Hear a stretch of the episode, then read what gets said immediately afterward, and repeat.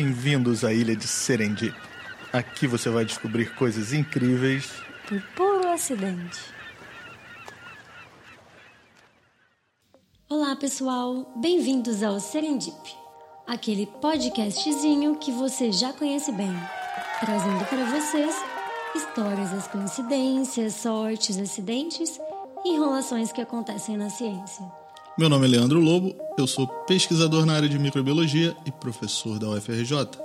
E eu sou a Muriel de Souza Lobo, pesquisadora em física no IMETRO. E nós somos um casal de cientistas apaixonados um pelo outro, né, amor? Hum.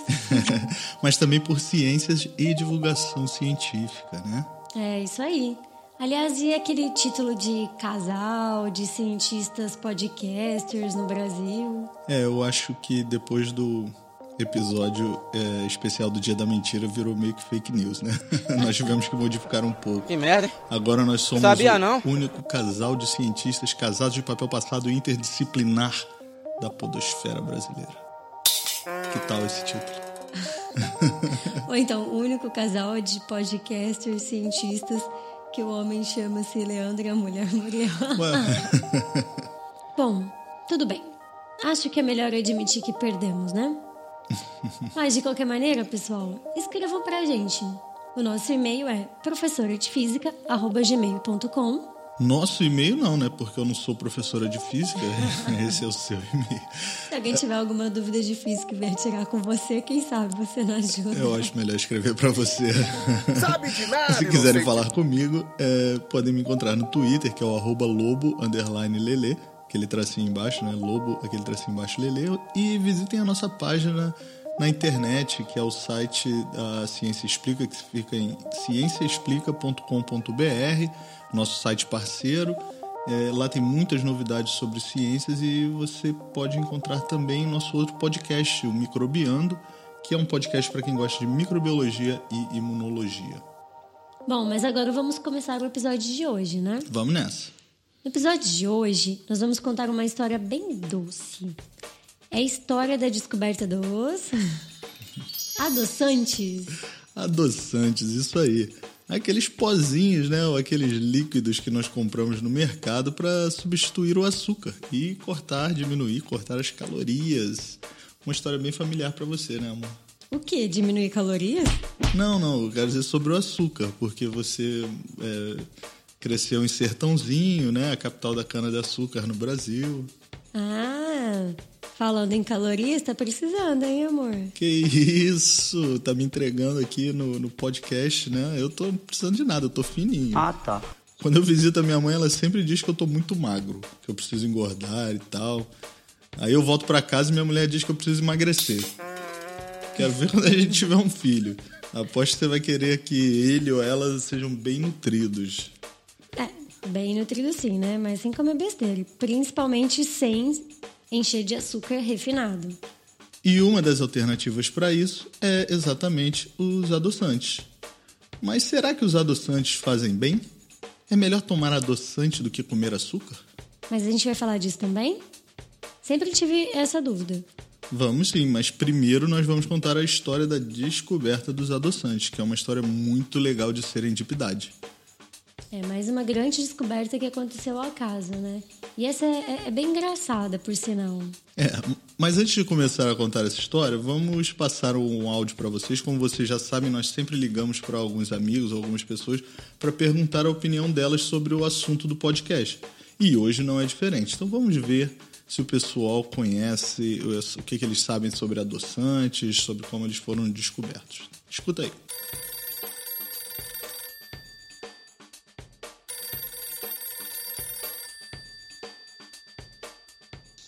Alô, eu sou a Cláudia. Eu sou o Gabriel. Eu sou a Bruna. E por acaso nós somos uma família. Mãe e dois filhos. Cara, o que, que eu sei sobre adoçante? Parece com açúcar. É isso. É, pra adocicar é tudo que eu sei no momento. E não é um açúcar, ele é um Adoçante. quase um açúcar. Ele é um- uma coisa parecida com açúcar, mas que não é açúcar e que supostamente as pessoas não engordam. Então ele tem toda a estrutura do açúcar, mas não é açúcar? Não sei, cara. Posso jogar no Google rapidinho pra ver a estrutura do adoçante? Consigo. Parece junto então. com as especiarias, eu diria. as especiarias. Mas especiaria de lá de 1500. Claro que é especiaria. A adoçante é especiaria? Adoçante é uma coisa já industrializada. É, Gabriel. Tem, Ah, é? Então tem que ser depois da. Então, 1890. da Revolução- Se é industrial, tem que ser depois da Da Revolução Revolução Industrial. Industrial. E quando foi a Revolução Industrial? Menor ideia. Passar vergonha. Pra hum, adoção. Sem engordar. Quem tem diabetes, será que não usa adoçante não? Porque Sim. não faz açúcar? Quem não tem- faz açúcar, não não, não é açúcar? É, para diabético deve ser tipo Acho. como se fosse quase que obrigatório. Tem as pessoas que usam porque não querem engordar e tem as pessoas que precisam porque não podem ingerir muito açúcar, né? Nunca? Nunca. Não, eu já a única provei. a parte mais perto que eu cheguei de adoçante foi quando na- fui botar na batata frita e errei o sal e peguei adoçante. O miserável é um gênio. Você nunca tomou Coca Zero? Ai, com adoçante? Ah, Ah, então não acho bom, não. então Coca-Cola zero eu já tomei. Não acho bom. Não é tão doce quanto açúcar. Mesma coisa pra mim. É, eu acho que no final ele dá um gosto amargo, É, assim. também Ainda sim. mais se você prova ele puro, eu já provei. Ele não é exatamente doce.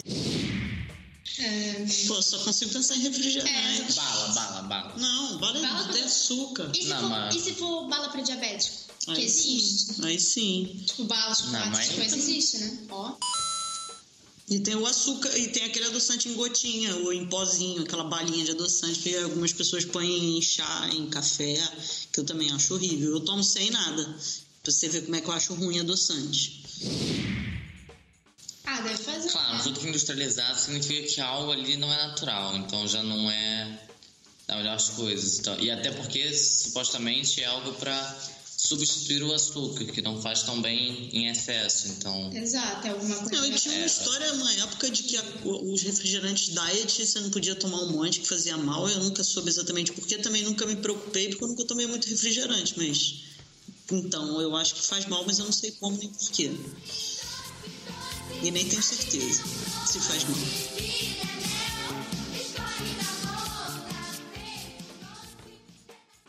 Pô, muito bem.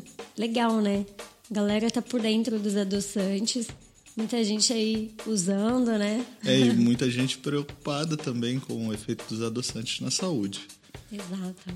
Bom, mas vamos voltar ao nosso assunto. Como vocês sabem, os adoçantes artificiais são substâncias sintéticas que nós podemos usar para substituir o açúcar da nossa alimentação. Muitos adoçantes podem ser derivados de substâncias que ocorrem naturalmente, em plantas, por exemplo, ou podem ser derivados do próprio açúcar comum, como a sucralose, que é derivada da sucrose. É interessante que alguns fabricantes eles consideram muitos adoçantes como naturais, embora não sejam processados ou refinados, né? As preparações de stevia, por exemplo, são refinadas. Mas o stevia vem de uma planta chamada stevia rebaldiana, daí o marketing que gira em volta disso, né? Eles alegam que é um adoçante natural e tal. Você sabia que essa planta da família Asterácea, que é a, família de várias plantas ornamentais como as margaridas, girassóis, os crisântemos, a dália, Nossa, além de bonitas, então elas ainda dão um produto que a gente pode comer, né? Sim, e tem outras plantas dessa família que são comestíveis, como a camomila, a alcachofra, o a alface. Eu conheço bem a camomila. E a alface é parente da estévia? Será que eu consigo adoçar o meu café com alface? Não, ele- ele- não, eles são primos distantes, mas sim, são parentes, tá? É, e mais, os nativos do continente sul-americano, as tribos dos Guaranis, por exemplo, já conheciam as propriedades do stevia há mais de mil anos e usavam essa planta para adoçar suas bebidas. Mas daqui a pouco a gente volta a falar do, dos- do stevia, né? Vamos voltar para a nossa história. Bom, adoçantes artificiais são alternativas atraentes para o açúcar, porque eles praticamente não adicionam calorias à sua dieta. Além disso, você precisa apenas de uma fração de adoçante artificial em comparação com a quantidade de açúcar que você usaria normalmente para obter a mesma doçura. É legal, mas agora também vamos aproveitar e estudar como eles foram descobertos. É, de onde vem essa vontade de criar um substituto para o açúcar? Você sabia que o açúcar de cana-de-açúcar já era refinado e consumido há milhares de anos na Ásia? Na Europa, ele sempre foi caro, quer dizer, ele, né, quando chegou na Europa, ele era muito caro. Era o açúcar que vinha das colônias. Daqui do Brasil, né? Sim, por exemplo. Esse açúcar era caro demais para a população comprar. Só a nobreza e os mais ricos podiam consumir açúcar. É, Então o açúcar era tipo o caviar da época, né? Talvez nem tanto, vai, mas um salmão. É, só depois que descobriram como extrair açúcar da beterraba que esse produto começou a ficar mais fácil e mais barato pela Europa. É, mas acho que agora a gente foi pro outro extremo, porque agora a gente tá numa fase que a gente precisa consumir menos açúcar. Exato. E tá aí um dos benefícios dos adoçantes. Você pode diminuir o consumo, né? E, e para pessoas que têm diabetes, por exemplo, isso é essencial. Falando então da descoberta dos adoçantes, o primeiro a ser descoberto foi um adoçante chamado sacarina e é mais um caso de serendipidade. Ou seja, foi uma grande descoberta feita ao acaso.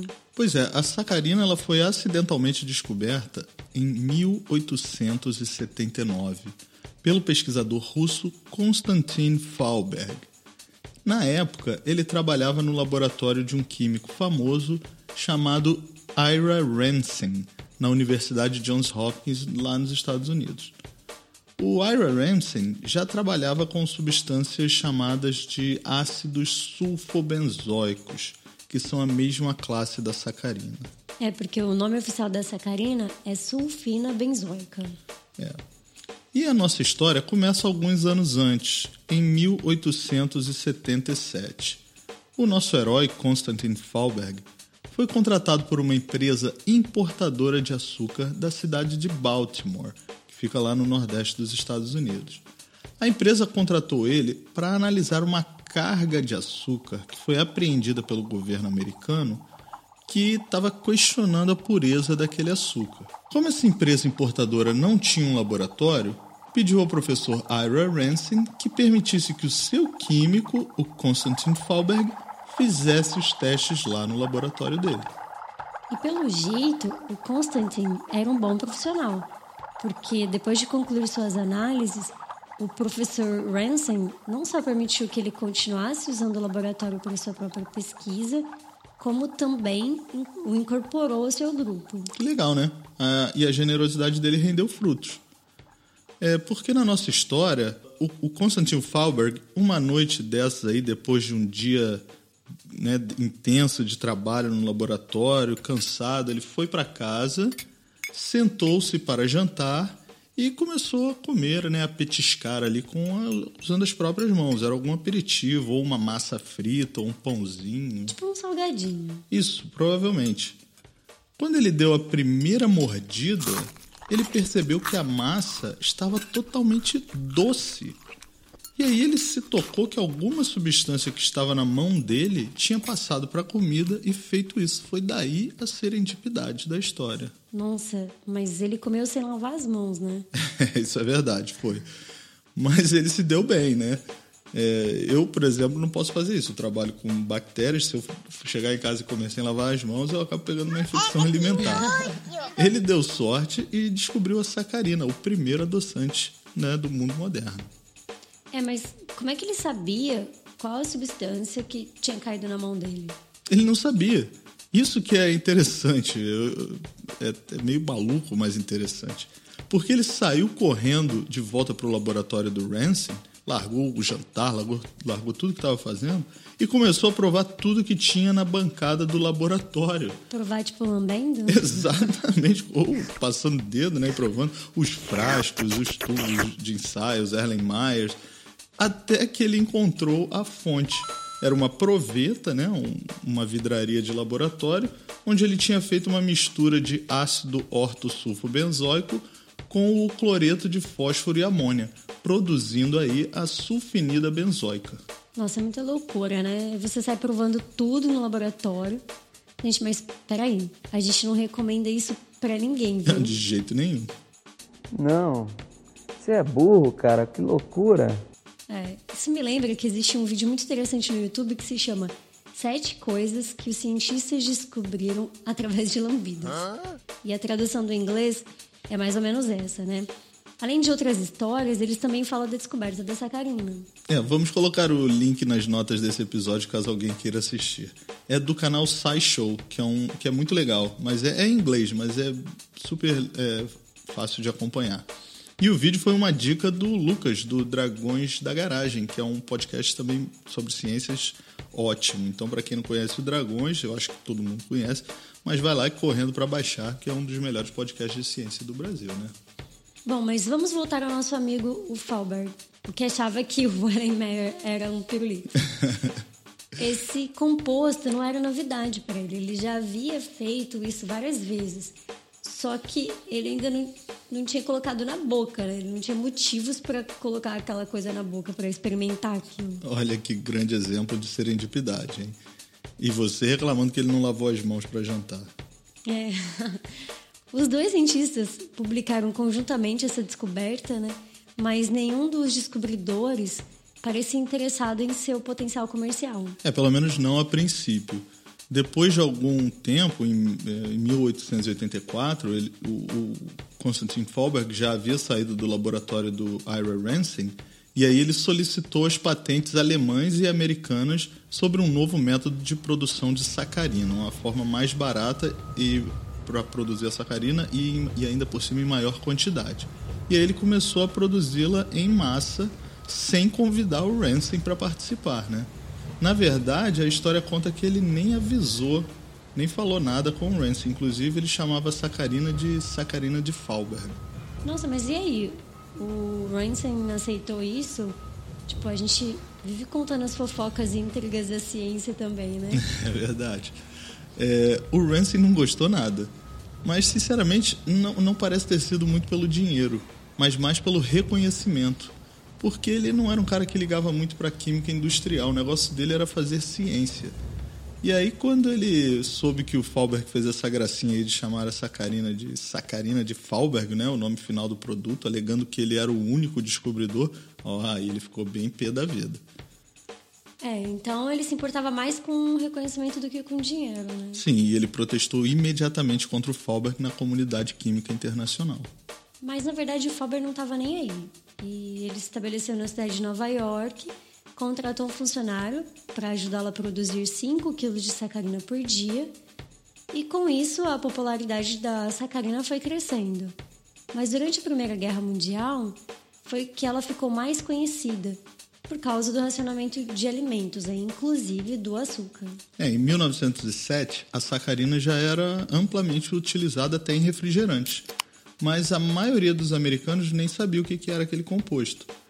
Até que algum tempo depois, um cara chamado uh, Harvey Wiley, que era o chefe da divisão química do Departamento de Agricultura dos Estados Unidos, ele proibiu a sacarina porque ele achava que ela poderia ser tóxica.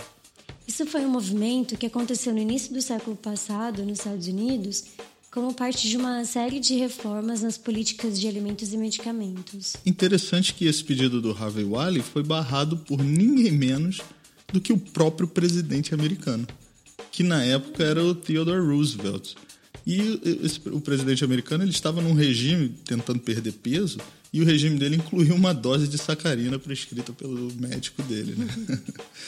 Bom, mais tarde, o adoçante acabou sendo banido em 1912, mas a decisão foi revertida durante a Primeira Guerra Mundial, né? Quando, como a Muriel falou, quando as rações de açúcar é, acabaram exigindo o uso da sacarina como um substituto. Mas assim que a guerra acabou, as pessoas continuaram a desfrutar desse adoçante aí sem calorias. E mais tarde, outros adoçantes também foram sendo descobertos, o ciclamato chegou no mercado americano bem na época da explosão dos refrigerantes dietéticos, nos anos 50. É, e você sabe que o ciclamato também é uma história de serendipidade? A substância foi descoberta em 1937, quando um estudante da Universidade de Illinois, que trabalhava com um remédio para reduzir a febre, ele provou algo doce no seu dedo durante um intervalo para fumar. E aí ele descobriu o ciclamato, que é cerca de 50 vezes mais doce do que o açúcar. Em 1963, o ciclamato já era o adoçante artificial favorito nos Estados Unidos, custando um décimo do preço do açúcar e com zero calorias. E em 68, os americanos consumiam mais de 10 milhões de quilos de ciclamato por ano. Uau! Mas a sacarina também era muito usada. É, até que na década de 70, Alguns testes em animais de laboratório, camundongos, na verdade, mostraram que esses adoçantes poderiam causar câncer. No caso da sacarina, ela causava câncer renal e de bexiga. Pois é, um perigo, né? Pois é, mas acontece que isso só acontece em camundongos.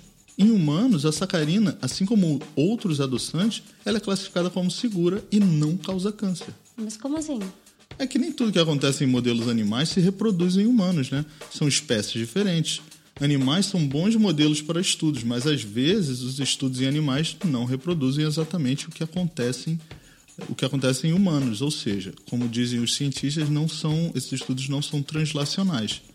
Nesse caso aí em particular, os pesquisadores descobriram que os ratos eles têm é, o pH muito alto e na urina e alto teor de fosfato de cálcio e de proteínas também. E isso é algo que os humanos não têm. E aí essas condições levaram as proteínas da urina a se ligarem, né, a se associarem à sacarina, produzindo pequenos, minúsculos, na verdade, microcristais. E esses microcristais, eles danificavam o epitélio da bexiga e o epitélio renal. E isso aí acabava, é, era um dano que acabava levando à formação de, de câncer. E a sacarina ela continua proibida em alguns países, como no Canadá, por exemplo, né? O seu risco não é comprovado em seres humanos, mas os estudos com animais incentivaram a proibição em alguns países. E, por exemplo, no Brasil, ela é de uso restrito. Aqui ela pode ser utilizada, né, mas somente como adoçante de mesa e não podem estar contida em produtos diet light, exatamente para evitar o excesso de consumo. Ou seja, é, a sacarina não causa câncer, mas ficou com a fama, né? Mas essa restrição, ela é precaução mesmo. Depois disso, ela começou a cair em desuso. E muitos outros adoçantes têm sido descobertos e usados na indústria e no nosso dia a dia. Mas a segurança do uso dos adoçantes já está determinada? Bom, os adoçantes disponíveis no mercado são considerados seguros para o consumo. Não são carcinogênicos. Não existe nenhuma evidência científica mostrando que esses compostos são perigosos para a saúde. Até o ciclamato, que havia sido proibido por suspeitas de causar câncer, teve sua reputação restaurada é, recentemente, vamos dizer assim. Então, existem estudos mais recentes que apontam que ele não causa câncer. E esses são dados do, do Instituto Nacional de Câncer americano, além de outras agências reguladoras, como, por exemplo, a Agência Reguladora da União Europeia. É, mas ele continua proibido, né? Acho que as agências de regulação elas têm outras suspeitas além do câncer. É, mas ele está sendo reavaliado pela Agência Americana de Regulação, o FDA, né, para ser liberado novamente. É, os principais adoçantes que existem no mercado, a sacarina, a sucralose, a aspartame e o ciclamato, já foram analisados em dezenas de artigos científicos e não foram verificados ligações com o câncer. Mas ainda assim, a fama dos adoçantes continua meio abalada. Na verdade, existem estudos atuais que sugerem que a sacarina pode ser utilizada para tratar vários tipos de câncer agressivos, como por exemplo o câncer de cérebro, pulmão, mama, pâncreas, fígado. É verdade. É, há pouco tempo atrás, alguns pesquisadores descobriram que a sacarina ela pode se ligar em uma enzima chamada anidrase carbônica 9, que participa do controle do pH do sangue.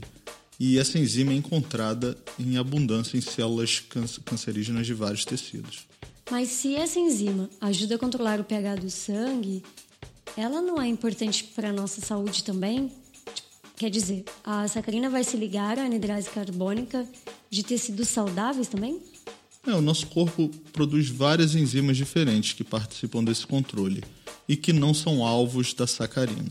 Mas a anidrase carbônica 9 ela é particularmente rica em células cancerígenas e, e ainda ajuda essas células a se propagarem.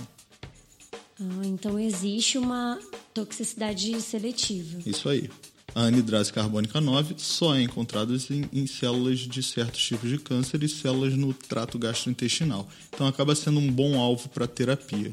E já foram feitas até modificações na sacarina que aumentaram a afinidade dela por essa molécula alvo aí. Caraca, muito legal, né? Espero que essa pesquisa vá em frente. Mas em relação à eficiência, a história é diferente, né? A lógica seria que se você está consumindo menos caloria, você perde peso. Mas os estudos não mostram isso muito claramente. Aparentemente, você diminui as calorias usando adoçantes, mas isso aumenta seu apetite e sua preferência por alimentos mais doces. É isso aí, a pessoa compensa comendo mais. E ainda tem aquele pensamento, pô, se eu tô bebendo refrigerante diet sem açúcar, né? Eu posso comer aquele pedaço de bolo ali. não adianta nada. Então, uh, foi feita uma análise sobre isso com voluntários que participaram de um grande estudo sobre doenças cardíacas nos Estados Unidos, que é chamado o Estudo do Coração de Santo Antônio, que é o, a cidade onde foi feito esse estudo, né, no Texas. Os voluntários que bebiam mais de 21 bebidas, de, latinhas de bebidas dietéticas por semana tinham duas vezes mais chance de ficarem com sobrepeso ou obesidade do que as pessoas que não bebiam, bebiam refrigerante diet. É, e também é possível que esses produtos mudem a maneira como nós sentimos o sabor dos alimentos. É, nós já falamos aqui que muitos adoçantes são muito mais potentes no quesito doçura, né? Do que o açúcar de mesa. Ou seja, uma gotinha de adoçante é super potente. Já experimentou pingar na língua aqueles adoçantes? Não. Você sente aquele sabor super doce. E, e, e, o problema é que isso pode causar uma superestimulação dos nossos receptores de açúcar e atrapalhar a nossa percepção de sabores mais complexos. É, isso significa que as pessoas que usam adoçantes artificiais, elas começam a achar os outros alimentos menos doces, como frutas, por exemplo. E aí você acaba evitando o consumo de alimentos saudáveis e nutritivos, enquanto consome mais alimentos com sabor artificial e menor valor nutricional. Mas você sabe por que os adoçantes são tão mais doces do que o açúcar? Acho que isso é legal de falar também. É uma ótima ideia. E também explicar por que alguns têm sabores meio estranhos, né? É isso aí. Gente, os adoçantes, eles são moléculas que conseguem é, estimular os nossos receptores nervosos para o sabor. Ou seja, eles se ligam nesses receptores. Que são papilas gustativas que temos na nossa língua. Isso. E cada vez que um açúcar se liga a essas papilas gustativas, um sinal é enviado ao nosso cérebro que interpreta é, isso como um doce. Só que a molécula do adoçante é diferente do açúcar. O açúcar é um produto químico também, tá? Que tem calorias. Ou seja, nós conseguimos digerir e transformar é, isso em energia. Já os adoçantes, eles não se decompõem em calorias quando nós tentamos digeri-los. Ou seja, eles não viram, né? Eles não, é, não, não conseguem nosso corpo não consegue produzir energia a partir dos adoçantes. A sacarina, por exemplo, ela não é digerida. Ela entra na nossa corrente sanguínea e depois ela é descartada na urina. O problema é que os adoçantes eles podem se ligar a outros tipos de papilas gustativas. Daí esse sabor diferente. É como se fossem uma chave mestra, né? Que entra em mais de um tipo de fechadura. Então, eles podem, sem querer, se ligar também às papilas que produzem sabor amargo. E o mais interessante é que em algumas pessoas os adoçantes se ligam a diferentes tipos de papilas gustativas e isso pode afetar como essas pessoas sentem o adoçante. Se são mais amargos ou se deixam gosto na língua por mais tempo, tá? Isso também é uma questão genética, né? É, por exemplo, algumas pessoas são mais sensíveis aos sabores, aos sabores amargos que outras. Eu, por exemplo, não suporto o stevia, já você consegue tomar, né? Exatamente. É igual ao coentro. Coentro é uma coisa assim, 880, você ama ou você detesta. Tem gente que eu não suporta. Odeio. É, e isso é genético também. É o mesmo princípio. Algumas pessoas têm receptores para amargor é, que o coentro pode se ligar. E outras pessoas não têm esse receptor. Mas ninguém deixa de comer uma comida porque ela não tem coentro. Mas muitas pessoas deixam de comer porque ela tem, entendeu? Na dúvida, não bota coentro. Eu já parei de usar coentro lá em casa por sua causa há muito tempo. Muito bem. Agora, você sabia que nós só temos um tipo de receptor para gostos doces nas nossas papilas gustativas? Já para o sabor amargo, nós temos mais de 30. Verdade. E a teoria para explicar isso é que existem muitos tipos diferentes de coisas, substâncias tóxicas com sabor amargo. Então é importante sabermos diferenciar. Por isso a evolução nos deu tantos receptores para o sabor amargo. Nossa, a vida já é amarga o suficiente, né? É. Mas bom, essa teoria ainda não está provada, né? Mas é uma hipótese aí que já foi lançada. É, qual seria a solução? A solução é sempre o equilíbrio. Os adoçantes, eles são importantes para pessoas obesas que precisam perder muito peso, né, fazendo dietas de restrição calórica, ou para diabéticos, mas não para pessoas sem esses problemas. Então, a moderação no uso do açúcar natural, ela parece ser mais indicado. É isso aí. E evitar comidas cheias de xarope de açúcar, como o malfadado xarope de milho, né? Ou outros açúcares como néctar de agave, que tem uma fama boa, mas é tão calórico quanto o açúcar. E tem uma coisa é, interessante aí que vem surgindo e merece ser mencionada, é que hoje em dia existem muitos estudos mostrando como as bactérias que vivem no nosso intestino, a tal da microbiota intestinal, pode interagir com os adoçantes. Sim, porque a maioria dos adoçantes não é nem metabolizada, né? Ou seja, usada pelo nosso organismo. Eles passam direto e são excretados, exceto pelo aspartame, que é metabolizado em outros compostos. É. E é aí que entra a nossa microbiota intestinal. Ai. Você tinha que falar de microbiota, né? É, eu adoro, né? você já sabe. Bom, esses micro-organismos que vivem no nosso intestino, eles podem pegar esses adoçantes e transformar em outros compostos. É, aparentemente ainda temos muito a descobrir sobre os efeitos dos adoçantes. A história do câncer foi riscada já por diversos estudos, mas existem outros efeitos que ainda estão sendo avaliados. É isso aí. Então, pessoal, como a Muriel falou, moderação. É, nós não estamos aqui para demonizar os adoçantes, nem falar também nem falar bem, né? É, pelo menos por enquanto, enquanto nenhum fabricante de adoçante está patrocinando a gente. é, é, nosso papel é só dar um panorama sobre o que a ciência sabe desse assunto, né? Moderação, moderação. Né?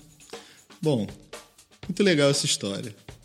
E tudo isso começou com aquela serendipidade do Konstantin Fauber que esqueceu de lavar a mão antes de jantar numa noite. Uma grande descoberta, polêmica, eu admito, causa muitos debates, tá? Muita gente acha que os adoçantes fazem mal, mas ainda assim é uma história muito legal. E tem outra. A sucralose, que é um outro adoçante descoberto na década de 70, também é um produto de serendipidade, ao acaso. Sério, né? Os adoçantes, então, são os reis da serendipidade. É, pois é. A história da sucralose é bem engraçada, porque ela foi descoberta por um grupo que, na verdade, estava pesquisando novos derivados sintéticos da sucrose, que é o açúcar comum, que pudessem ser usados na indústria. Dois pesquisadores estavam trabalhando com um composto químico quando um deles, um cara chamado Leslie Hogg, virou para o seu companheiro, Shashkan Padnes, oh, esse nome que é difícil. Não tá difícil, hein? e disse em inglês, tá, gente, porque senão a história não tem graça. Test it. Ou seja, testa aí. O Padnes entendeu que ele tinha dito taste it que em inglês significa prova aí, ou então experimenta aí. Daí ele provou. Ele provou, né? Foi lá, devia ser aluno do cara e obedeceu. É, são histórias diferentes, mas que se resumem sempre em lamber a parada. sempre você colocar na boca o que você não devia. Exato. E obviamente o que ele experimentou era doce, né? É super doce. E assim nasceu a sucralose, outro adoçante muito usado hoje em dia e com um sabor agradável. Legal, legal. Adorei esse episódio. Bom, eu particularmente vou continuar usando meu adoçante com moderação e sem paranoia. Eu também tomo meu açúcar, né? Como você também com moderação, porque na verdade tudo em excesso faz mal. Até a cautela. É isso aí. É, eu ia comentar isso. Podemos diminuir a quantidade de açúcar também, né? E não precisamos tratar os adoçantes como vilões. Isso aí. Bom, uma doçura esse episódio. É. Bom, se você gostou, escreva pra gente, mandando dúvidas, sugestões pelo e-mail professoradefísica.gmail.com ou então no meu Twitter, arroba lobo_lele.